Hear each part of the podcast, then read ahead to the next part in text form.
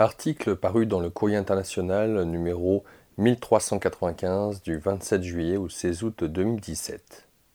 Cet article est issu du South China Morning Post à Hong Kong. Intitulé Thaïlande, les antidrogues découvrent les vertus du cannabis.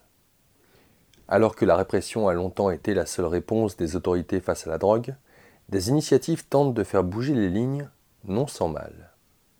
Nous sommes au tout début du printemps. Dans quelques semaines s'épanouiront la splendide floraison des pêchers et des goyaviers dans les plantations et vergers de cette région du nord de la Thaïlande. Déjà, un petit groupe de plantes d'environ 1,50 m de hauteur, protégées par un léger voile blanc d'hivernage, exhibe leur beauté. Car c'est ici, au beau milieu d'un champ s'étendant dans une vallée proche de la ville de Chiang Mai, que poussent les premiers plants de cannabis cultivés au grand jour dans le pays depuis de nombreuses années. Dans les années 1980, la Thaïlande était un des principaux exportateurs de cette plante aux propriétés stupéfiantes. Ce commerce a été réprimé et éliminé sur l'insistance des États-Unis, mais depuis peu les attitudes à l'égard du cannabis ont évolué dans les deux pays. Les spécimens que l'on peut voir à la station agricole royale de Pangda et dans les plantations commerciales environnantes ne sont que des plants de chanvre à très faible teneur en tétrahydrocannabinol, le THC, le constituant psychotrope de la plante. Ils seront surtout utilisés pour leurs fibres et leurs huiles nutritionnelles. Mais des variétés plus puissantes, cultivées à des fins récréatives aussi bien que médicales, pourraient être introduites si les projets de légalisation complète de la plante aboutissent. Cela marquerait un tournant pour l'ensemble de l'Asie, en particulier l'Asie du Sud-Est, dont les politiques antidrogue comptent parmi les plus sévères du monde. Exception.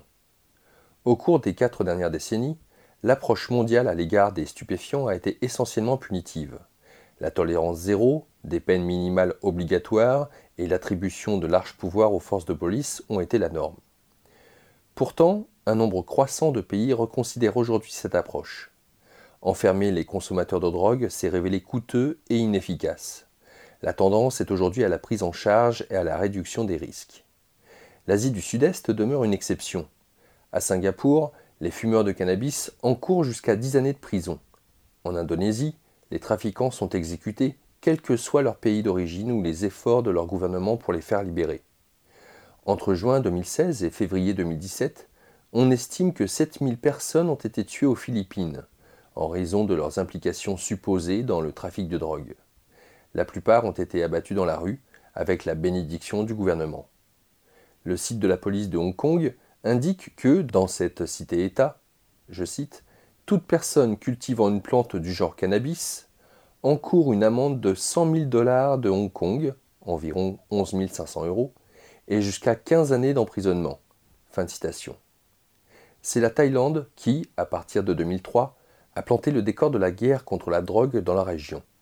Au cours des trois mois qui ont suivi la mise en œuvre des mesures extrêmes, entre guillemets, recommandées par le Premier ministre d'alors, Thaksin Shinawatra, pour enrayer le trafic des amphétamines, plus de 2000 personnes ont trouvé la mort. Les peines ont été durcies et les prisons submergées. Aujourd'hui, si le pays abrite 10% des habitants de l'Asie du Sud-Est, il compte 40% de ses détenus, 290 000 prisonniers. Pendant ce temps, la consommation des drogues progresse. L'échec a été si patent qu'en 2016, le ministre thaïlandais de la justice de l'époque, Paiboon Kumchaya, a déclaré que la guerre contre la drogue était perdue. Parmi les solutions qu'il a alors proposées figurait la légalisation du cannabis. L'idée était qu'en autorisant les usagers à expérimenter légalement l'ivresse d'une drogue douce, on les détournerait de l'envie d'essayer les drogues dures. Certains espèrent que cette nouvelle approche améliorera la santé du pays et boostera le tourisme médical. Le domicile de Buntun Yamafa, dans la capitale, Bangkok, est un laboratoire de drogue décoré d'affiches de Walt Disney. La Belle et la Bête et Roxy Rookie semblent contempler une table couverte de petits flacons médicaux en verre que la sœur et la femme de Bunton emplissent d'huile de cannabis à l'aide de pipettes. Dans une autre pièce, Bunton nous montre une pâte sombre séchant dans une casserole à proximité d'un ventilateur parmi tout un appareillage de laboratoire. Du THC pur, dit-il fièrement. Il a perfectionné sa méthode d'extraction depuis 2012, date à laquelle on a diagnostiqué à sa sœur Kamut Poon un cancer de la paroi utérine. Il a d'abord persuadé de boire de l'eau chaude dans laquelle infusaient des bourgeons de marijuana. Les termes cannabis et marijuana peuvent être indifféremment utilisés. Je cite J'étais morte de peur, jusqu'à ce que mon frère me fasse lire des études en ligne, se souvient-elle. Le cancer a disparu, mais Kamut Poon a continué à se mettre chaque soir une goutte d'huile sous la langue. Je cite Je sens que ça me fait du bien, et je dors beaucoup mieux, ajoute-t-elle. Pour Buntoon, qui aime le fumer, le cannabis n'est plus seulement récréatif, c'est devenu une vocation. Il fait cuire 2 à 3 kilos de plantes par jour et donne l'huile qu'il en tire à au moins 200 personnes qui en ont besoin. C'est de la charité, pas du business, souligne-t-il. Je suis le Robin des Bois du cannabis. Cette joyeuse bande forme un groupe d'adeptes enthousiastes de la marijuana médicale dont l'influence ne cesse de s'étendre. Promotion. En quelques années, ils sont passés du statut de marginaux à celui d'organisateurs de séminaires en présence de représentants du gouvernement.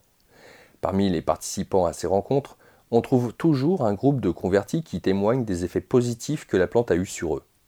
En 2002, on a diagnostiqué à Nivat Tiganan un cancer de l'intestin grêle. Quand on lui a dit qu'il ne lui restait plus que deux mois à vivre, il renonça à sa chimiothérapie et décida d'expérimenter d'autres voies. Il se fit moine, modifia radicalement son régime alimentaire et se mit à consommer du cannabis. Tout ce que je savais à son sujet, c'était qu'il s'agissait d'une drogue illégale dont on pouvait devenir dépendant, dit-il. Mais quand on se noie, de telles considérations ne tiennent plus. On essaie tout. Nivat a été influencé par un cours de médecine traditionnelle thaï. Il a appris que le cannabis avait été utilisé dans le pays durant 2000 ans à des fins récréatives et nutritionnelles, mais qu'il était aussi employé comme analgésique et sédatif dans les huiles de massage. Toutefois, en raison de la prohibition, Nivat a dû se tourner vers le marché noir et improviser. Comme il ne fume pas, il faisait infuser sa marijuana dans une bouteille de vodka et en buvait un petit verre matin et soir. Je cite je n'ai pas osé avouer à mon médecin que je prenais du cannabis, dit-il. Il continue à penser que c'est un miracle. Je crois que Dieu m'a donné un cancer pour que je vienne en aide aux autres patients. Fin de citation. Il existe depuis des millénaires des preuves empiriques du pouvoir curatif du cannabis. D'après le classique de la matière médicale du laboureur céleste, ou Chenong Benkaonqing, un recueil de prescriptions médicales chinoises qui aura été composé il y a 4700 ans, le cannabis soulage le paludisme, les rhumatismes et, plus inattendu, la distraction. Les médecins occidentaux ont utilisé la plante jusqu'à son interdiction à la fin des années 1930. La prohibition du cannabis date de 1937 aux États-Unis. Jusqu'à cette date, il était prescrit par des médecins.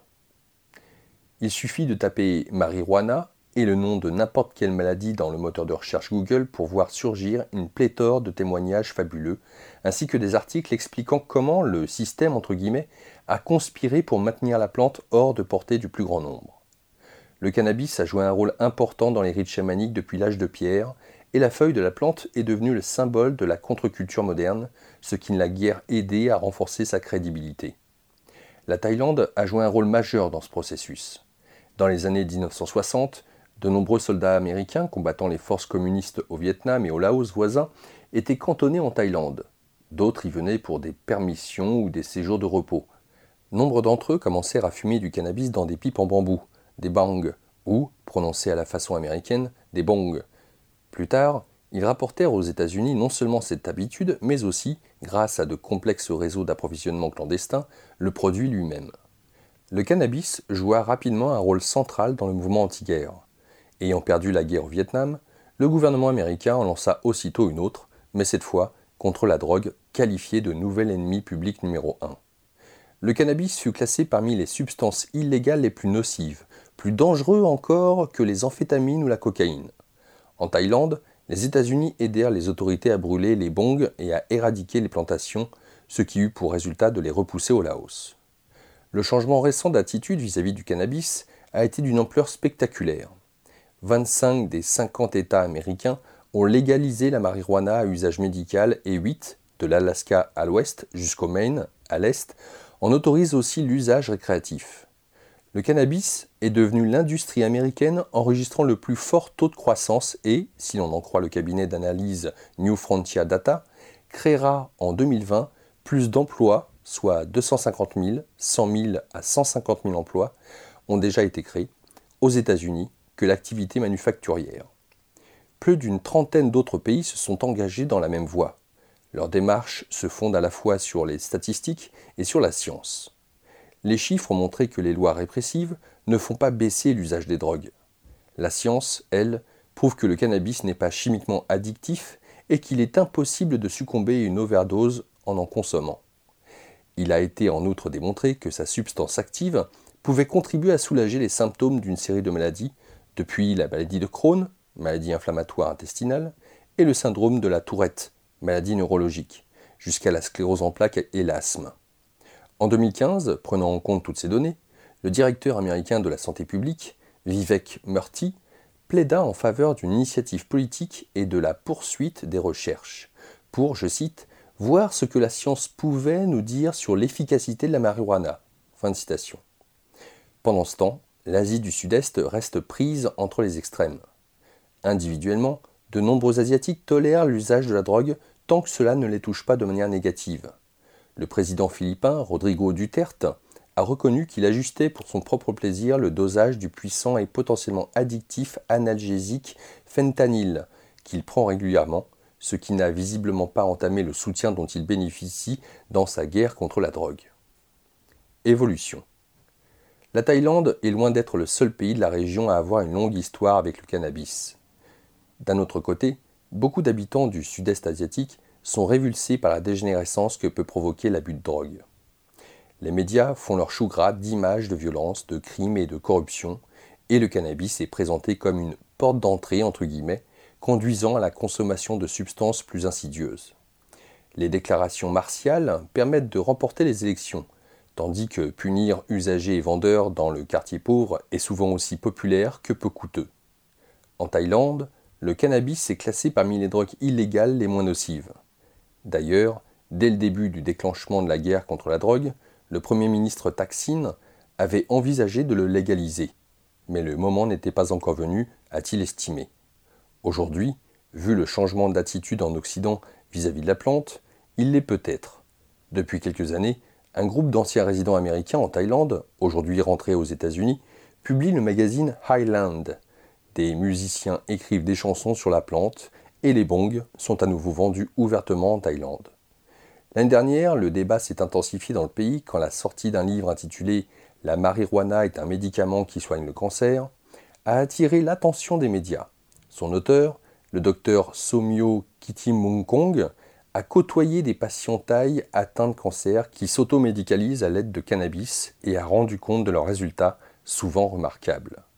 Il ne s'agit pas d'un article académique et le docteur Kitimungkong n'est que dermatologue mais son ouvrage a suscité l'intérêt d'un public ouvert aux traitements médicaux alternatifs.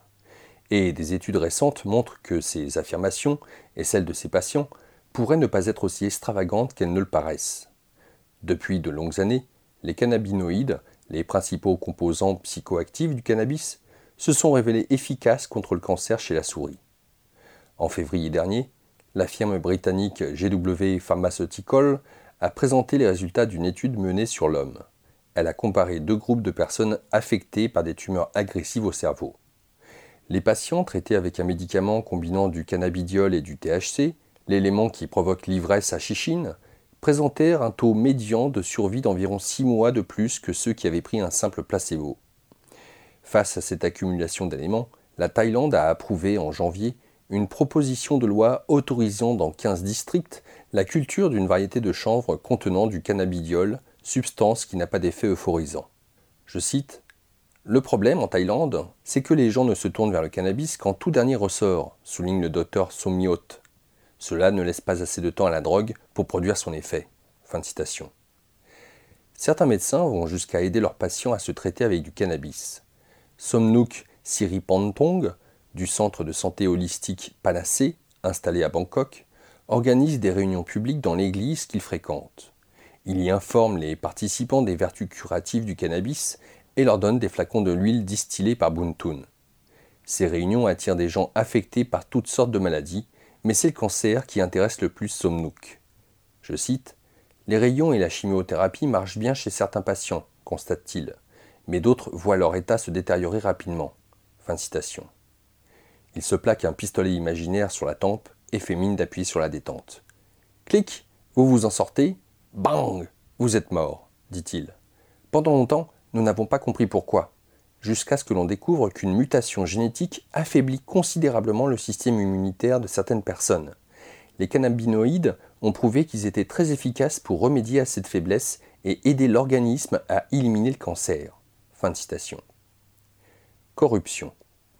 C'est peut-être parce que Somnouk est lié au gouvernement et que Buntoon est un ancien policier que leur prosélytisme en faveur du cannabis ne leur attire pas d'ennui. Mais les deux hommes préféreraient avoir la loi de leur côté afin de pouvoir procéder à des essais reconnus de leurs produits et en ajuster le dosage. Ils voient également le potentiel économique d'une éventuelle légalisation, le cannabis pourrait fournir une raison supplémentaire de se rendre dans ce qui est déjà l'une des cinq premières destinations de tourisme médical dans le monde, avec près de 3 millions de visiteurs chaque année, dont beaucoup originaires de Hong Kong. Des centres médicaux pour étrangers où serait utilisé le cannabis permettraient de soigner gratuitement les Thaïlandais, remarque Somnouk, qui pense que son pays pourrait à nouveau être respecté pour son herbe. Au Canada, ils sont obligés de construire des serres. Ici, il suffit de laisser tomber des graines par terre pour qu'elles prennent racine. Le chemin vers une légalisation pleine et entière pourrait être encore long. L'homme qui en a défendu le principe, l'ancien ministre de la Justice Paiboun, a été promu au conseil privé du roi, et pour l'instant, aucun autre représentant officiel n'a repris le flambeau. D'ailleurs, le Premier ministre, le général Prayut Chanocha, qui dirige la junte au pouvoir depuis mai 2014, a demandé d'accentuer la répression à l'occasion de la journée mondiale contre la drogue le 26 juin. Et puis il y a ceux qui ont intérêt à étouffer la petite flamme. La légalisation totale du cannabis pourrait restreindre la latitude d'action de la police, dont certains membres accumulent aujourd'hui des butins considérables grâce aux pots de vin et aux saisies de stupéfiants.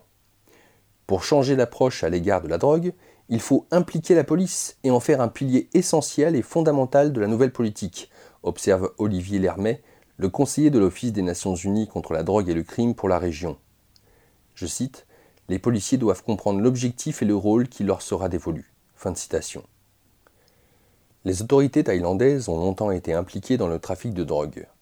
Publié en 1972, le livre d'Alfred W. McCoy, intitulé La politique de l'héroïne, l'implication de la CIA dans le trafic des drogues, raconte comment, après le monopole du trafic de l'opium instauré par le gouvernement jusqu'à la fin des années 1950, les militaires ont établi des liens avec l'État Shan, qui produisait l'opium en Birmanie, tandis que la police garantissait la sécurité des filières d'exportation.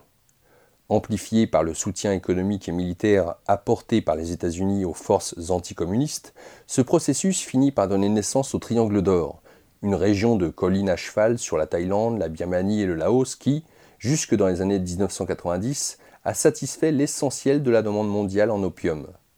Même si aujourd'hui les autorités thaïlandaises s'efforcent officiellement d'éradiquer le trafic de drogue, l'Office des Nations Unies contre la drogue et le crime estime que celui-ci continue d'engendrer 30 milliards de dollars, soit 26 milliards d'euros, de recettes chaque année, et qu'il est directement lié au trafic tout aussi lucratif des animaux sauvages et des êtres humains. Plantation. Des enjeux financiers aussi énormes entraînent naturellement des phénomènes de corruption.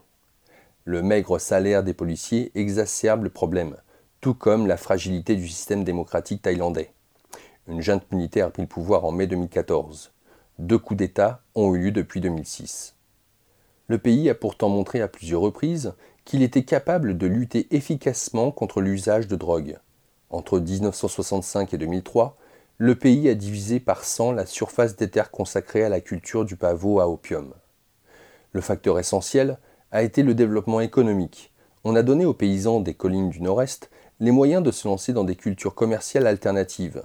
Ce projet a été applaudi comme l'un des plus réussis du genre, et beaucoup des plantations modèles qui ont vu le jour à cette occasion, comme les plantations de théiers et de fraisiers du Kunwang Royal Project Development Center, près de Chiang Mai, sont aujourd'hui devenues des destinations touristiques recommandées par certaines agences de voyage.